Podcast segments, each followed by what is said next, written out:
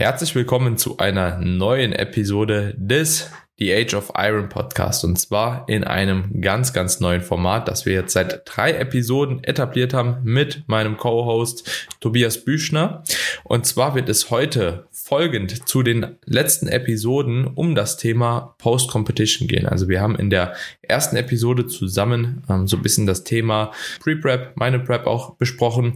Dann haben wir in der letzten Episode eine sehr, sehr geile Gegenüberstellung gehabt zusammen mit dem Ramon Limacher, wo es darum ging, einfach was der bessere oder das bessere Prep-Format ist im Sinne von einer kurzen, aggressiven Diät gegenüber einen langen, konservativen Diät. Ist eine extrem coole Episode übrigens geworden, also könnt ihr gerne mal reinhören. Und heute soll es dann anschließend, um das Ganze auch irgendwo so ein bisschen abzurunden, um das Thema Post-Competition gehen, wie das Training in der Zeit gehandhabt werden sollte, wie die Ernährung gehandhabt werden sollte, warum überhaupt eine Post-Competition-Phase so wichtig ist und so weiter und so fort. Also eine allumfängliche Folge. Aber jetzt zu Beginn, Tobi, wie geht's dir? Wie bist du in den Tag gestartet? Und hast du schon alle Weihnachtsgeschenke besorgt? Ja, wunderschönen guten Mittag, äh, auch an alle Zuhörer oder guten Morgen, guten Abend, wann auch immer ich das anhört. Mir geht's so gut soweit. Ich habe alle Geschenke. Ich hoffe, du auch. Äh, morgen ist ja Weihnachten. Ja, äh, ich bin ja. ich bin immer relativ spät, äh, wenn das das ganz angeht. Äh, hab letzt... Ich habe eins von sieben. Okay, perfekt. Ich habe let ich hab letzte Woche Samstag einfach alles auf einmal geholt, vor mir kurz Gedanken gemacht und jetzt habe ich keinen Stress mehr. Das ist sehr sehr wichtig. Äh, dementsprechend heute viel Zeit für den Podcast. Ja, äh, Check-ins sind erledigt bin gut den Tag gestartet.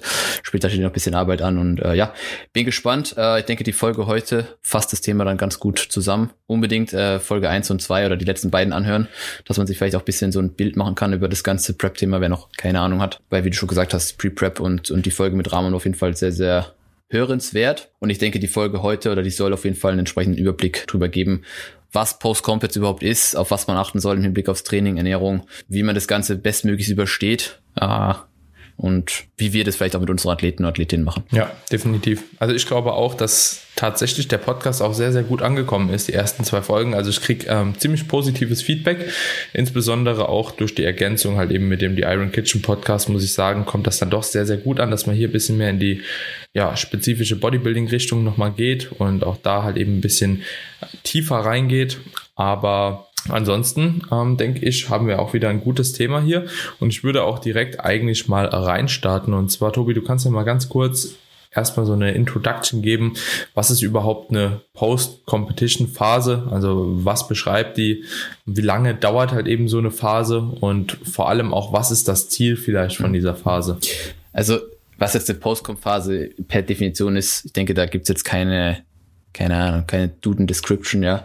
Aber im Endeffekt einfach die Zeit nach der letzten Show. Ja, äh, bis zu einem gewissen Zeitpunkt, bis du dich von dieser ganzen Diätphase irgendwo erholt hast, sprich hormonell wieder äh, auf einem Normallevel bist, bis du wieder ein gewisses Körpergewicht erreicht hast und bis du wieder merkst, dass du leistungsfähig bist, bis sich einfach all die Dinge, die sich über, oder die ganzen negativen Dinge, die sich über eine Prep halt einfach einschleichen, wieder einigermaßen normalisiert haben. Und das Ganze kann eben von Person zu Person sehr unterschiedlich sein. Das kann mehrere Wochen oder auch mehrere Monate dauern. Ich denke, da gibt's auch kein, kein, kein Datum, wo man sich dran festmachen sollte oder sowohl als Coach als auch Athlet muss man sich einfach die Zeit lassen, geduldig bleiben, gewisse Dinge berücksichtigen und sich im Klaren sein, dass die Phase wahrscheinlich nochmal mindestens genauso hart ist wie die Prep selbst und ziemlich viel Disziplin benötigt, wenn man die ganze Phase sehr unbeschadet, sag ich mal, jetzt überstehen will. Ja, weil ähm, birgt natürlich ein großes Risiko, wenn so diese dieses Ziel einfach weg ist, die, die Wettkämpfe weg sind, auf was du ja sehr lange hingearbeitet hast und du dann so ein bisschen dastehst und denkst, naja, eigentlich kann ich jetzt wieder alles essen. Ja, ich muss mir nichts mehr verbieten. Meine Form darf jetzt schlechter werden. Ich kann zunehmen, weil wie gesagt, Wettkämpfe sind weg. Wenn man so an die ganze Sache rangeht, dann wird es ziemlich übel. Ja, deswegen hoffe ich, dass, wie gesagt, alles, was wir heute den Leuten mitgeben können, viele vielleicht von einer, von einer schlechteren Post-Comp-Phase sagt man, bewährt, be, be, be bewahrt beschützt, werden. Beschützt, ja, so, keine Ahnung, bewahrt, ja, wie auch immer. Ja. ähm, ich habe auch gerade nachgedacht, gibt es das Wort bewahrt? Immer wenn man so spezifisch über ein Wort nachdenkt, ja, dann, dann, fragt dann, man sich eigentlich so nach der Wort Sinnhaftigkeit. Genau, genau. Und, äh, ja. Aber ich denke, die Leute wissen, was ich meine. Ja. ja. Aber wichtig ist, dass man einfach Zeit einplant. Ich würde auch sagen, dass wenn man Coach hat, dass man auf jeden Fall diese Post-Com-Phase mit diesem Coach zusammen noch abschließt.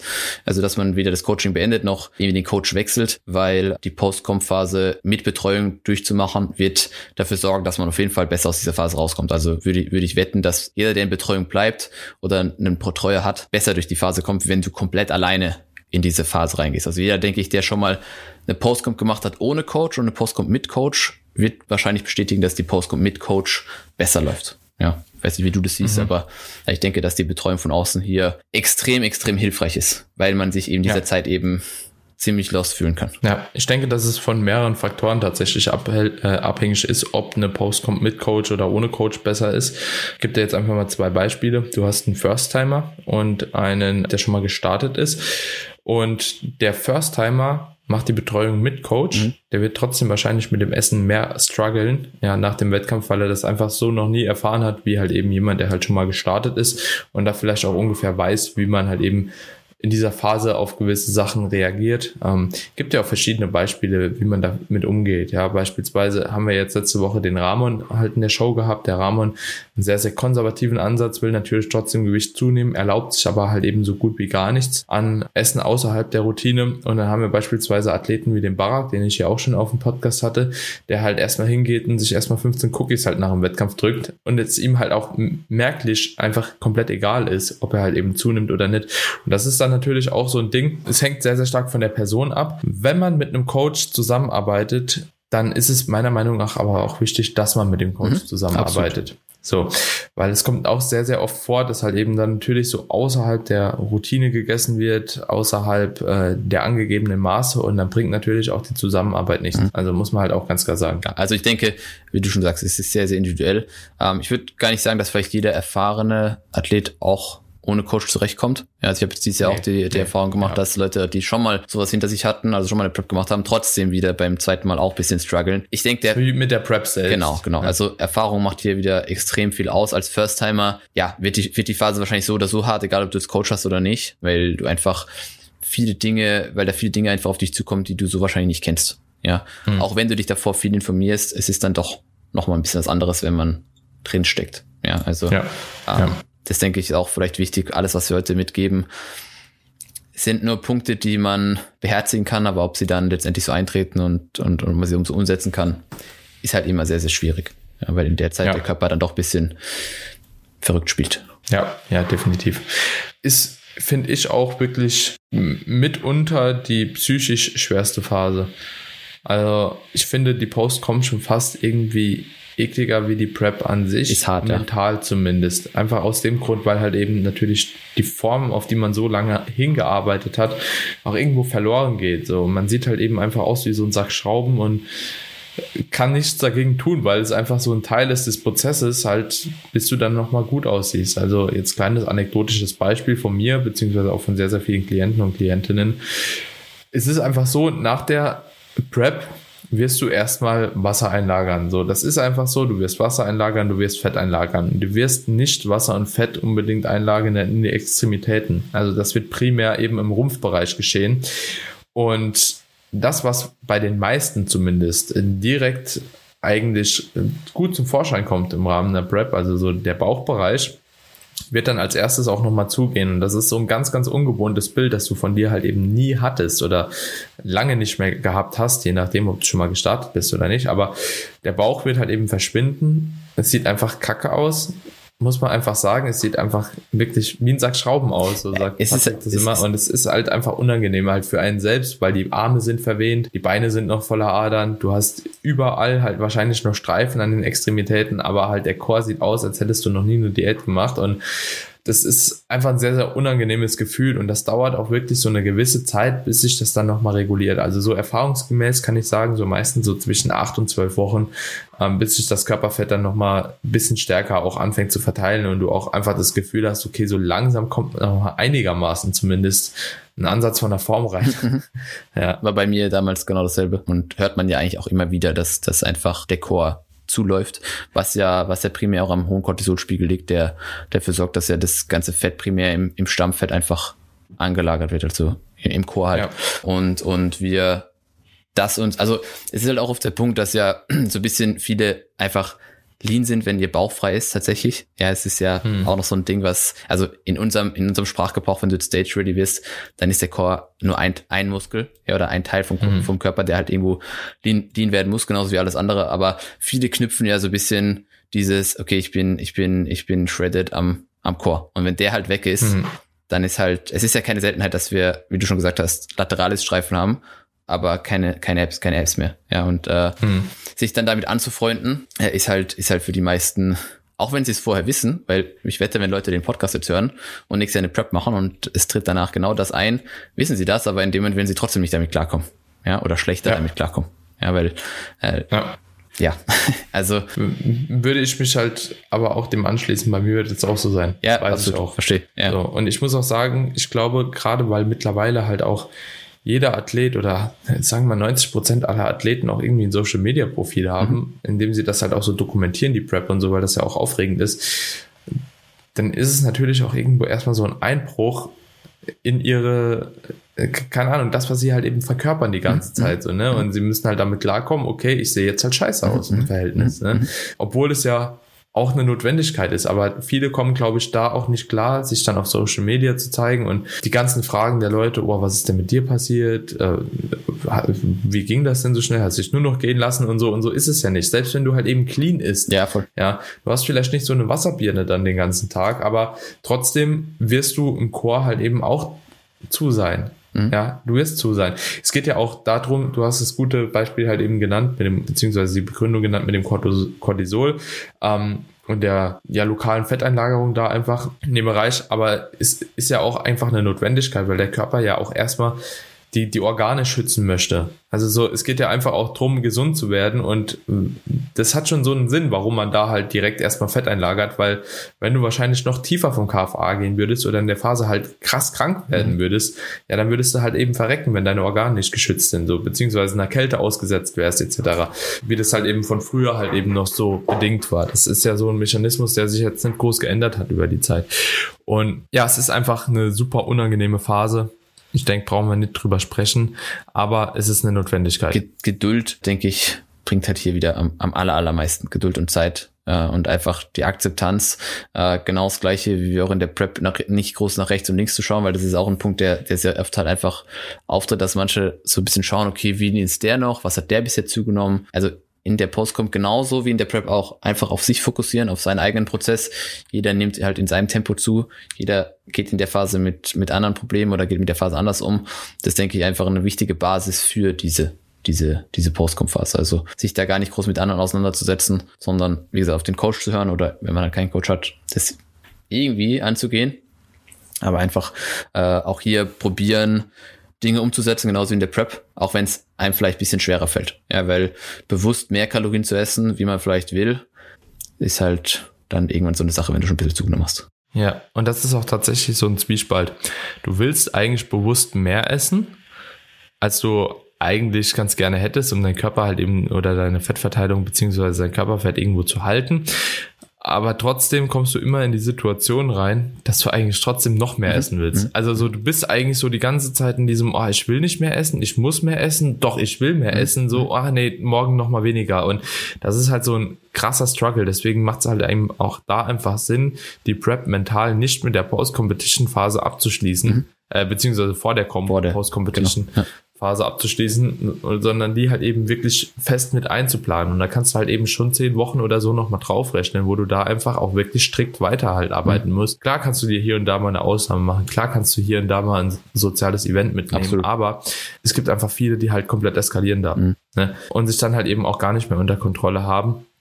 Und ich glaube persönlich auch ehrlich gesagt nicht, dass es unbedingt super schlimm ist, wenn jemand sich dahingehend einfach nicht unter Kontrolle hat, weil irgendwann regelt einfach die Zeit im mhm. Überschuss und der halt steigende Körperfettanteil, das auch hormonell, dass mhm. du halt trotzdem irgendwann wieder keinen Bock mehr hast. Ja, das kann bei dem einen nach 10 Kilo passieren, bei dem anderen nach 15, bei dem nächsten nach 20 und bei dem anderen halt eben nochmal nach 25. Es muss halt irgendwann nochmal runter, aber ich sag mal so, Hunger und Sättigung werden sich schon regulieren. Mhm, absolut. So. Ja, und auch Cravings werden sich regulieren. Und das zeigt auch die Erfahrung. Also ich glaube dadurch, ich kenne so viele Athleten mittlerweile, mhm. die, die tatsächlich angefangen haben, nach dem Wettkampf erstmal so voll rein zu bingen. Mhm, mhm, ja, also über die Jahre auch super viele kennengelernt, mhm. die sagen halt, ja gut, das machst du halt in der ersten Saison mhm. ne, und dann machst du es halt nicht mehr. Mhm. Aber es hört dann auch irgendwann halt wieder auf, ne, weil irgendwann ist man halt einfach gesättigt. Ne? Eben. Und ja, da geht einfach jeder so ein bisschen anders mit um.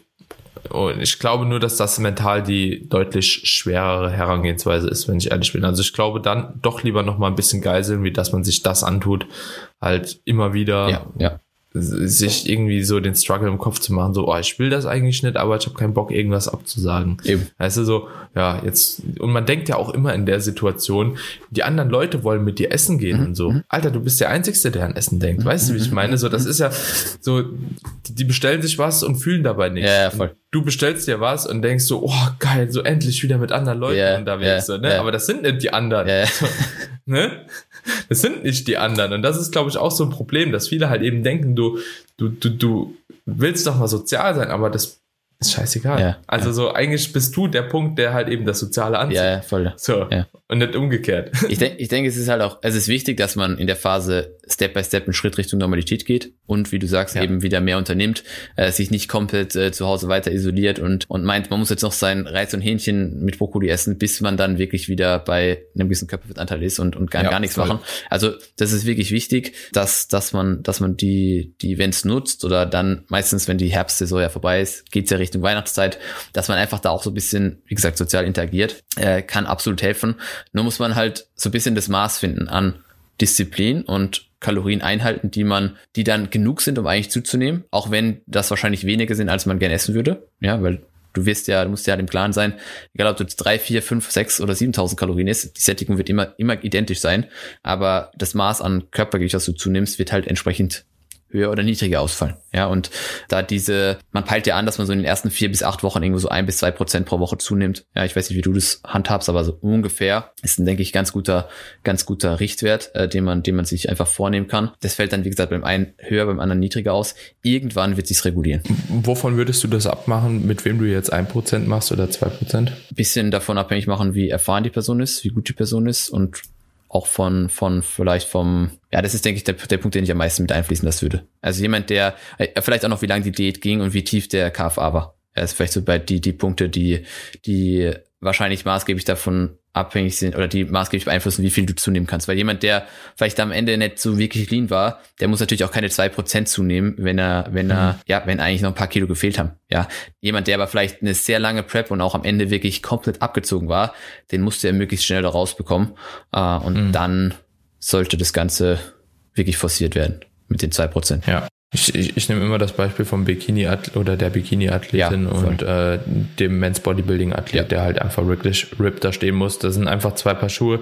Die Bikini-Athletin, die darf ja auch gar nicht so viel höher, Absolut. weil erstens, sie haben es ja auch nochmal schwerer in der Diät überhaupt nochmal zu dem Körpergewicht zu kommen, einfach mhm. weil der Kalorienverbrauch auch ein bisschen niedriger mhm. ist und dementsprechend kann natürlich auch ein Men's Bodybuilding-Athlet, der halt eben wirklich deutlich schwerer war, halt auch besser zunehmen da. Mhm. Ne? Also so einfacher zunehmen und das Ganze auch nochmal abnehmen. Mhm. Also das ist ja alles auch im Verhältnis. Wenn du eine 50 Kilo Frau hast und einen 100 Kilo Mann, 50 Kilo Frau kann 500 Kalorien pro Woche mhm. vielleicht am Anfang verlieren, der Mann ein Kilo. Mhm. So, ja, und genauso kannst du eigentlich auch das Ganze wieder nach oben halt äh, in diesem Verhältnis setzen. Ne? Und dementsprechend ähm, kann man das auch so ein bisschen davon abhängig machen. Aber ja, ich sehe das genauso wie du, dass natürlich erstmal im Rahmen von dieser ersten Zeit halt eine Gewichtszunahme folgen sollte oder folgen muss. Und dann kann man das Ganze halt eben auch langsam nochmal ja, tapern, sag ich mal, und dann auf eine normale Rate of Gain halt eben zurückgehen, also auf äh, eine Zunahmerate. Wie würdest du den Übergang schaffen da von dieser Zeit? Würdest du dann direkt einfach so diese Rate of Gain anpassen von einem Prozent pro Woche auf beispielsweise, keine Ahnung, 0,2 Prozent pro Woche oder hast du da, mhm. machst du das meistens eher beziehungsweise würdest du das eher empfehlen, das quasi immer mehr abzudrosseln, um dann halt eben in so eine schleichende ja. oder weniger starke Rate of Gain also, überzugehen? Ich, wie gesagt, ich denke am Anfang ist einfach wichtig, Kalorien zu pushen, ja, und, und initial mal zuzunehmen, ja, und mhm. zeitgleich natürlich weiterhin Form zu begutachten, die Einwagen zu beobachten. Und wenn man dann sieht, dass schon mal eben diese, über diesen ersten Zeitraum von den vier bis sechs, acht Wochen ein gewisses, ein gewissen Prozentsatz zugenommen wurde und die Person sich vielleicht auch, ich denke, das spielt da stark mit rein, schon ein bisschen besser mit dem Essen angefreundet hat, weil ich hatte dieses Jahr jetzt auch paar Leute, die waren einfach schon im, im, Anfang äh, Dezember, Ende November, also so sechs, acht Wochen äh, nach der Prep in einem Modus, wo Essen, Appetit schon gar keine große Rolle mehr gespielt hat. Ja, und mit denen kannst du natürlich dann äh, die Kalorien wieder gut oder runtercutten, dass die Zunahmerate ein bisschen geringer ausfällt. Würde aber auch behaupten, zeigt zumindest jetzt so ein bisschen immer noch diese Post-Com-Phase, die immer noch so ein bisschen läuft von der Saison, weil wir haben jetzt, wir haben heute den 23. Dezember, würde es aufnehmen, das bedeutet, wir sind zwei Monate, eigentlich zwei Monate zur, äh, zurück zur WNBF und zwei Monate Post-Com ist halt gar nichts. Ja, die Wettkämpfe wirken zwar schon, als ob sie ewig weit weg sind, ja, aber eigentlich sind es gerade mal zwei Monate, acht, neun Wochen. Das ist halt wirklich keine Zeit.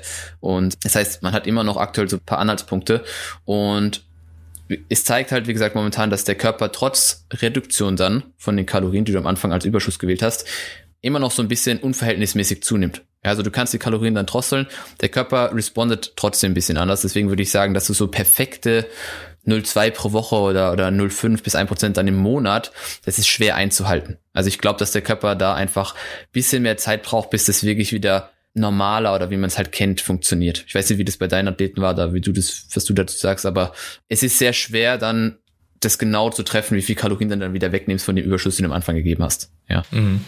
Ja, also ich habe in dieser Saison tatsächlich auch richtig viele unterschiedliche Herangehensweisen. Also ich glaube, jeder Athlet beziehungsweise jede Athletin hat die Postcomp anders weggesteckt beziehungsweise kommt damit auch anders klar. Also ich habe eine Athletin gehabt, tatsächlich so, die, die sieht in der Postcomp jetzt besser aus wie auf der Prep, beziehungsweise bei der Prep. Bei der haben wir die Kalorien um 500 gepusht ungefähr. Ja, doch 500. Cardio raus, Steps raus. Ja gut, sie hat äh, ein Kilo zugenommen. So, ja, in dem ersten Monat. Und sah halt aufgrund der Stressreduktion plus der erhöhten Kalorien einfach deutlich besser und leaner aus. Mhm. Ja. Gut, ist halt das Problem, wenn du halt noch eigentlich weit von deinem Zielgewicht entfernt bist, ja, und man halt eben dann irgendwo pushen muss, mhm. hätte ich was anders gemacht? Wahrscheinlich nicht. Mhm. mhm. Also, weil es ist immer noch halt eben die Notwendigkeit gewesen, so eigentlich das Gewicht zu reichen, weil die Härte halt einfach noch nicht so gestimmt hat ja, und ja. dementsprechend kannst du halt da vorher keinen Cut machen und sagen, okay, jetzt äh, machen wir halt eben mal noch two weeks out irgendwie zwei Wochen Urlaub oder so. Nee, geht halt nicht. Äh. Ja, ist aber super, super spannend, während andere halt eben in zwei Wochen schon 10 Kilo halt zugenommen haben. Gab es genauso, vielleicht sogar mehr, weil einfach halt Binges da mit einhergegangen sind, weil da äh, viele soziale Events einhergegangen ist, wenig Nein sagen und so ist einfach halt so. Und dann gibt's die, die halt äh, am Anfang kurz ein bisschen immer mehr gebinged haben und dann langsam halt auch, oder was heißt gebinged haben, einfach ein bisschen mehr gegessen mhm. haben und Essen. dann einfach jetzt sich das Ganze auch schon wieder ganz gut reguliert mhm. hat. Auch Hungersättigung, genauso wie du gesagt hast, auch keine Rolle mehr spielt. Also es ist super individuell. Mhm. mhm. Absolut. Super individuell, ja. Ist, denke ich, auch von Prep zu Prep auch nochmal ein bisschen unterschiedlich. Also ja, ja. Muss und ich kann auch gar keinen Vergleich ziehen, muss ja, ich sagen. Ja. Also jetzt, wenn ich das vergleichen würde, beziehungsweise, was heißt, ich kann keinen Vergleich ziehen, aber ich kann nicht sagen, okay, die am leansten waren, mhm. ja, haben am meisten Hunger oder umgekehrt halt, ne? Also so, oder alle Frauen gehen so und so damit um und alle Männer so und so, sondern das ist tatsächlich einfach übel individuell. Absolut. Und mega individuell. Gar keine Vergleichbarkeit. Was ich, was ich glaube ich sagen kann, ist, dass die Leute, die gegen Ende, ich glaube, das habe ich im letzten Podcast auch schon angesprochen, äh, die, die am Ende sehr stark nach Mealplan gearbeitet haben und, und wirklich immer das gleiche gegessen haben, die sind zu Postcomp jetzt so ein bisschen mehr in dieses, okay, sie wollen wieder neue Lebensmittel irgendwie integrieren und, und was anderes essen und so. Der Food-Fokus war da bei denen, würde ich sagen, jetzt tendenziell höher als bei denen, die über die Zeit flexibler gegessen haben. Ja, das hat jetzt, kann jetzt Vorteile für die Prep selbst haben, das kann auch Nachteile für die Prep selbst haben.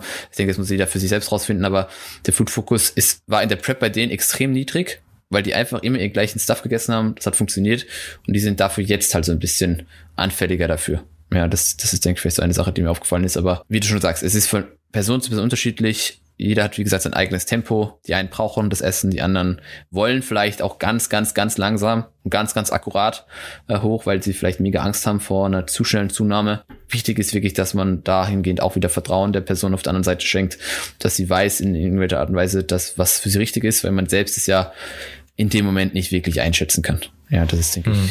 Ja, wir arbeiten als Coach ja auch irgendwo so ein bisschen mehr oder weniger nach Lehrbuch. Ne? Also nach dem, ja. wie wir es halt eben oder wie es in der Theorie am besten wäre, aber da gibt's einfach sehr, sehr viele Abweichungen und wie gesagt, am Ende des Tages in der Post kommt, es wird sich irgendwann regulieren.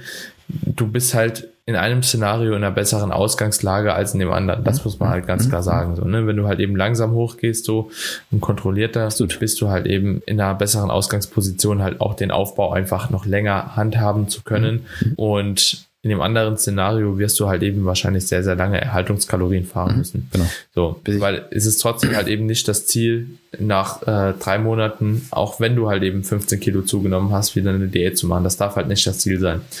Ja, und das wird auch wahrscheinlich ziemlich schief gehen. Also einerseits metabolisch wird es keinen Spaß machen, andererseits werden die Leistungen halt eben relativ schnell wieder einbrechen und ich denke halt eben auch, dass tatsächlich so die AIDS-Symptome super schnell nochmal auftauchen und dementsprechend würde ich da sowieso mindestens immer ein halbes Jahr warten. Sogar eigentlich die meisten versuche ich ein Jahr halt eben Post-Comp halt in der Offseason durchzupushen. Ne? Ich denke, es ist wichtig, wenn man irgendwann das, wenn's, wenn man es schafft, dass das Gewicht so ein bisschen abgedrosselt wurde und sich wirklich so ein bisschen eingefunden hat, bei welchem Körpergewicht auch immer. Ja, ich denke, dass so, ja. ich will da jetzt keine absoluten Zahlen nennen, weil das ist von Person zu Person unterschiedlich, aber ja. äh, jeder hat irgendwann so, so ein bisschen so, so ein Körpergewicht, wo der Körper sich dann einfindet und das dann mal eine Zeit, lange Zeit zu halten und einfach zu schauen, wie der Körper sich in diesem Zeitraum verändert, ist sehr, sehr sinnvoll. Also es muss ja nicht sein, dass man dann, sobald es dann ein bisschen stagniert, einfach direkt weiter pusht, sondern so diese, das Gewicht so initial abzu, abzupuffern, nachdem es so stark angestiegen ist oder stärker angestiegen ist, was, was ich jetzt momentan mache und was ich auf jeden Fall raten würde, dass man dann einfach mal wirklich eine lange Zeit, wie du eben auch schon gesagt hast, Maintenance Kalorien hat oder das Ganze erhält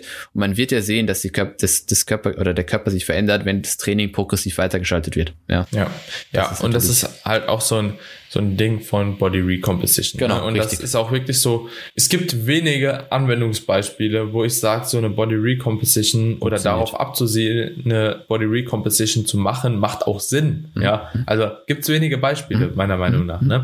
Ähm, aber das hier ist so ein Beispiel, wo halt eben so eine Body Recomposition einfach Sinn machen kann, weil du darfst einfach nicht, oder du solltest nicht, darf es immer so ein Absolut, du solltest nicht deine Kalorien nochmal zu sehr senken, einfach aus hormonellen Gründen und ähm, du darfst aber auch eigentlich nicht mehr Fett gainen, einfach aus dem Grund, weil du halt schon fett genug bist und das Ganze auch irgendwann nochmal runter muss. Ne?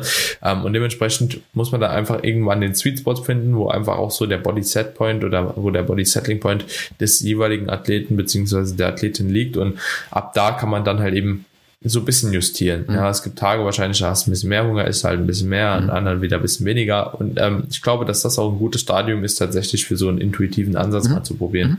Mhm. mhm. So, dass man einfach so auch dieses, diesen Bezug zu dem Tracking und zu den fixen Zahlen und so einfach so ein bisschen verliert und auch da einfach mal so ein bisschen mehr auf Hunger und Sättigung selbst hört. Und das ist auch eine sehr, sehr gute Zeit, um dahingehend halt Erfahrung zu sammeln.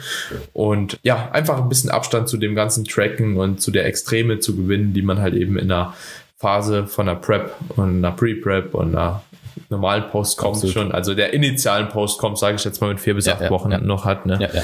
Um, ähm, ich denke, das ist halt, genau. muss man wirklich dann davon abhängig machen, ob man das Gefühl hat, dass die Person dafür auch bereit ist, ja, ähm, oder ob du sagst, hm, track noch ein bisschen weiter, ja, mit bisschen mehr Zeit wirst du dann angenehm an diese Zeit drüber gehen können, weil intuitives Essen oder mal Abstand zu gewinnen, halte ich für sehr sinnvoll, habe ich mir damals auch gewünscht, habe ich dann irgendwann auch gemacht, äh, weil es mir auch einfach, weil ich es auch einfach mal ausprobieren wollte, weil, weißt du, bis, bis du dann irgendwann auf die Bühne gehst, eigentlich trackst du ja schon die ganze Zeit dein ganzes gefühltes Trainingsleben, wenn du es entsprechend ambitioniert machst und dann mal ein bisschen davon wegzukommen in der Zeit kann, kann viel helfen.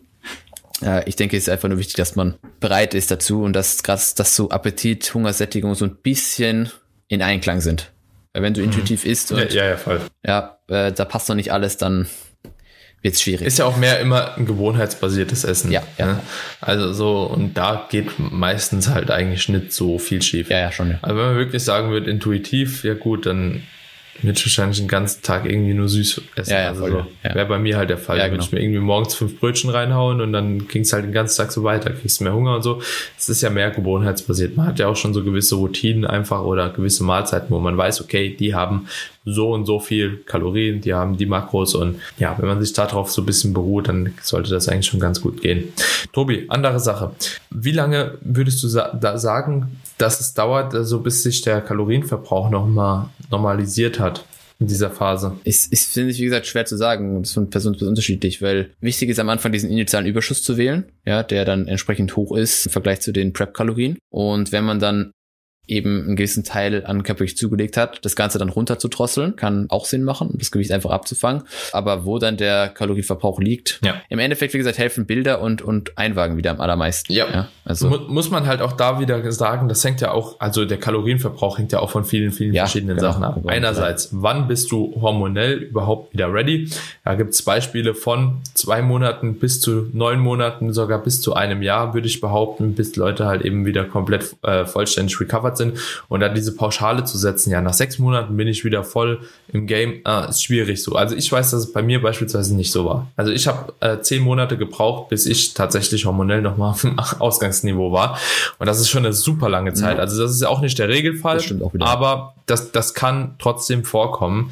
Und dementsprechend war mein Kalorienverbrauch bis dahin auch nicht so wie vorher. Ja, also war einfach nicht so, äh, ich glaube, es hat nur 200 Kalorien dann letzten Endes ausgemacht, aber trotzdem war er niedriger als zuvor. So, ähm, dann spielt natürlich das Körpergewicht einerseits eine Rolle, wie viel Gewicht trägst du mit dir rum.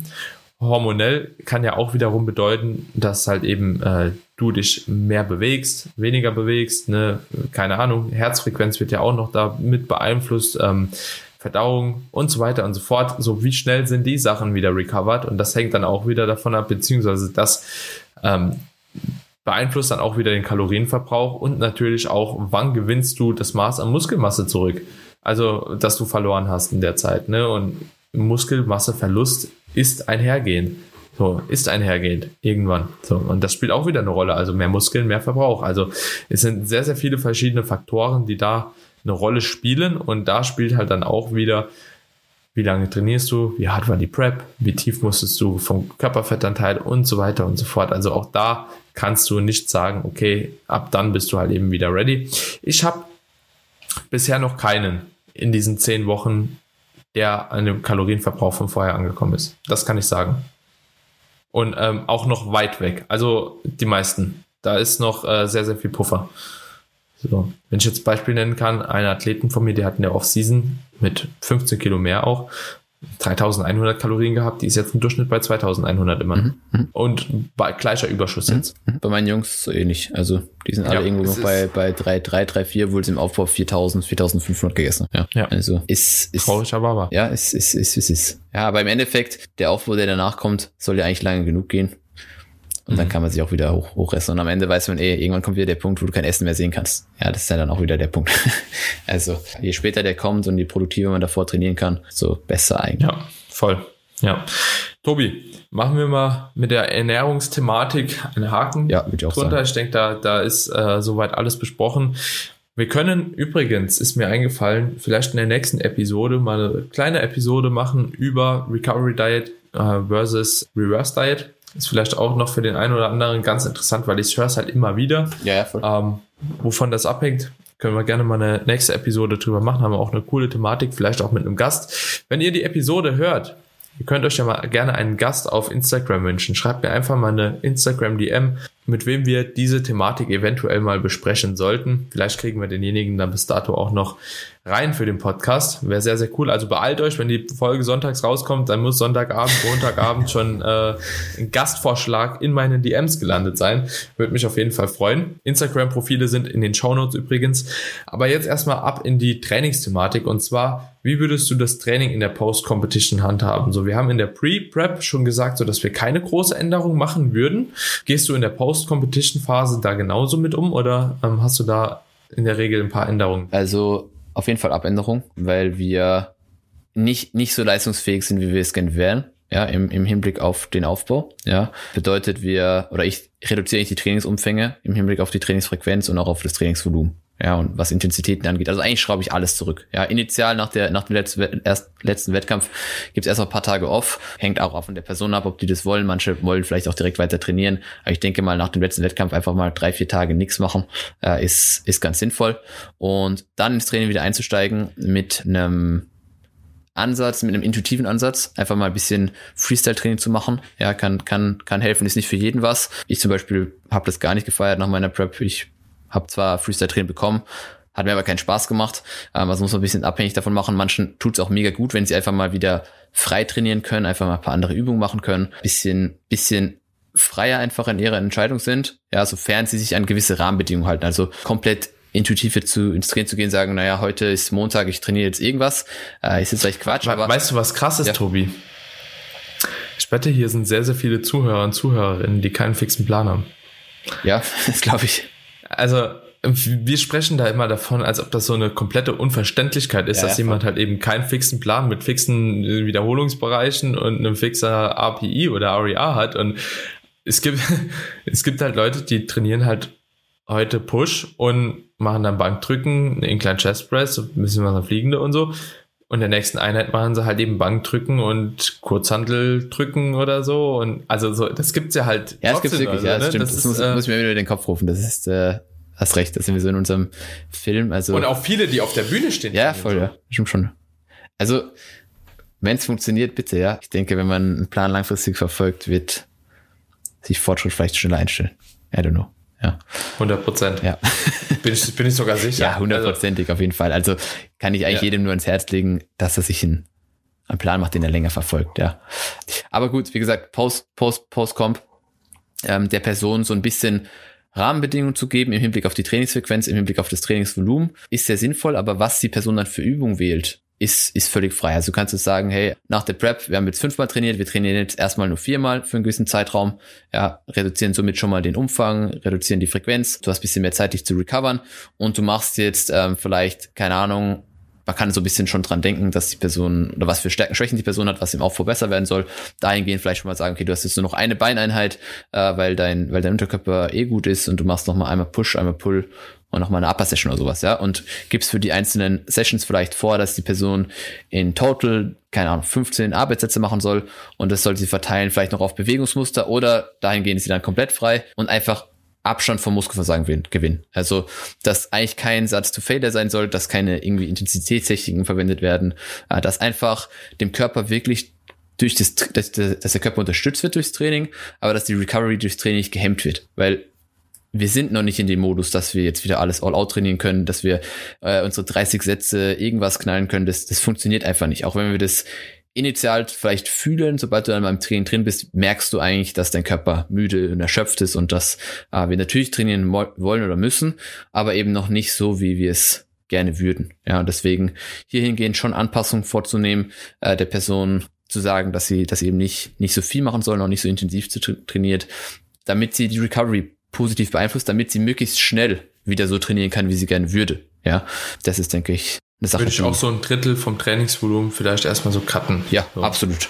Das ist ein guter, das guter, so. gutes, guter äh, Auch jetzt nur so ein Richtwert, da gibt's auch keinen richtig oder nein, falsch. Nein. Das ist sehr, sehr individuell. Ich würde halt schon äh, irgendwo über dem Maintenance Volume bleiben, was ja ungefähr bei einem Drittel bis der Hälfte ungefähr liegt, so, ne? Obwohl das in der Prep auch meistens unterschätzt wird. Also ich glaube, in der Prep könnten die meisten Leute mit den Sätzen auch noch ein bisschen tiefer gehen, tatsächlich. Aber es ist ja einfach eine andere Thematik. Aber grundsätzlich denke ich, wenn man da halt eben so in dem oberen zwei Drittel sich noch oder am Ende des oberen zwei Drittels bewegt, ungefähr von dem normalen Volumen, dann ist man schon irgendwo in einem guten Modus. Und man merkt auch relativ schnell, ob das zielführend ist, ob das noch stärker ermüdet. Und dann kann man immer noch autoregulative Anpassungen halt eben vornehmen. Also es gibt Leute, die verkraften das halt eben super, können auch einfach viel mehr tolerieren, ja, fühlen sich nach dem Training gut. Und es gibt Leute, die sogar das noch erschlägt. Und dann muss man einfach in dieser Phase halt weiterhin Abstriche machen. Ne?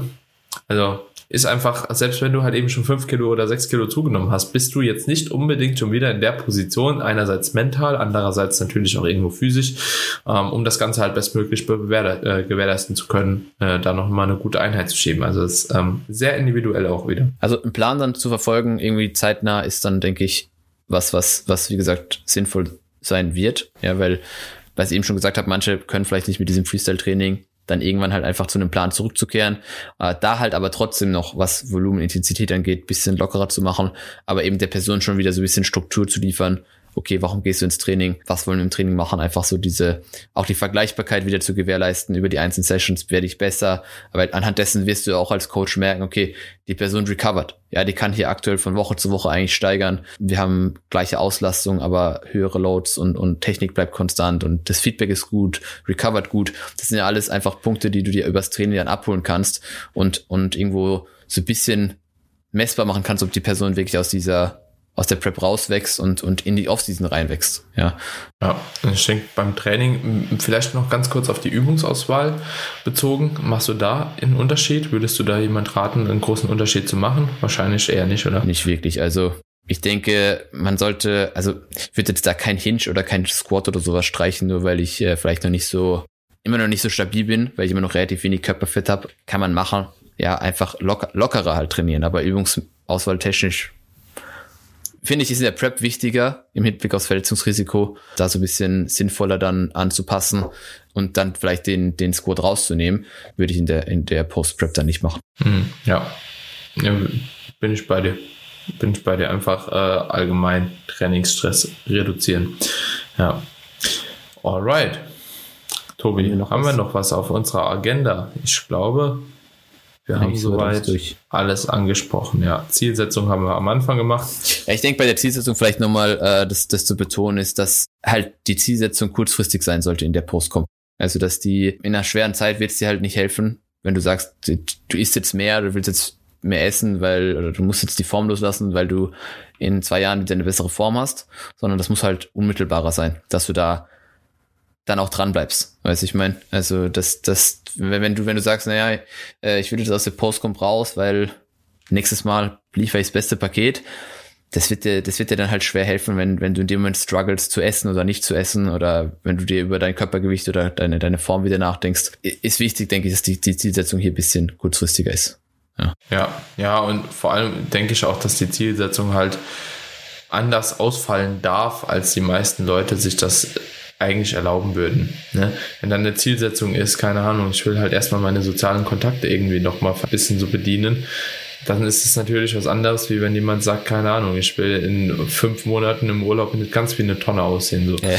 Es ist halt sehr, sehr, sehr individuell in dieser Phase und ich denke, die meisten Leute sollten sich wirklich darauf konzentrieren, wirklich sich auch selbst die Erlaubnis zu geben, zuzunehmen und das auf dem individuellen und persönlichen Weg wie es halt am besten läuft. Ne? Und das muss man einfach sich selbst dann erlauben. Und auch wenn man da ein bisschen eskaliert ist, ja, in der Post kommt, wenn man sich dann nicht so ganz unter Kontrolle hat, nicht allzu streng mit sich selbst zu sein. Irgendwann kommt der Punkt, wo sich das, glaube ich, nochmal reguliert. Und wenn ihr da Hilfe braucht, dann holt euch einen guten Coach an die Seite und vertraut dem, was ja, er da ja, macht. Ja, und hört absolut. auf den. Genau. Genau. Weil es ist einfach so, du hast selbst zu wenig äh, Möglichkeit, Erfahrung damit zu sammeln, wie jemand, der sich halt dauerhaft pro Saison irgendwie mit fünf bis zehn Athleten damit beschäftigt, halt ist einfach so, ne? So, es ist einfach, da hat jemand andere Dinge schon erlebt und man glaubt gar nicht, also so, viele denken, glaube ich, dass der Coach gar nicht weiß, was so passieren kann und so, ne? Dann kommen die mit so einem Extrem um die Ecke und du als Coach denkst dann so, ja, gut, schon ein paar Mal erlebt halt, ne? So ist jetzt nicht wirklich so besonders. ja, ja, ja. Sehr, sehr interessant. Alright, Tobi. Coole Episode.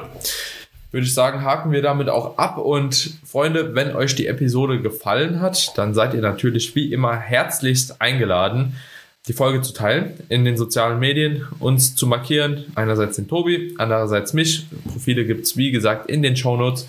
Und eine kleine, aber feine neue Sache ist äh, angekommen. Und zwar hat man ab jetzt die Möglichkeit, bei Spotify auch einen Podcast zu bewerben.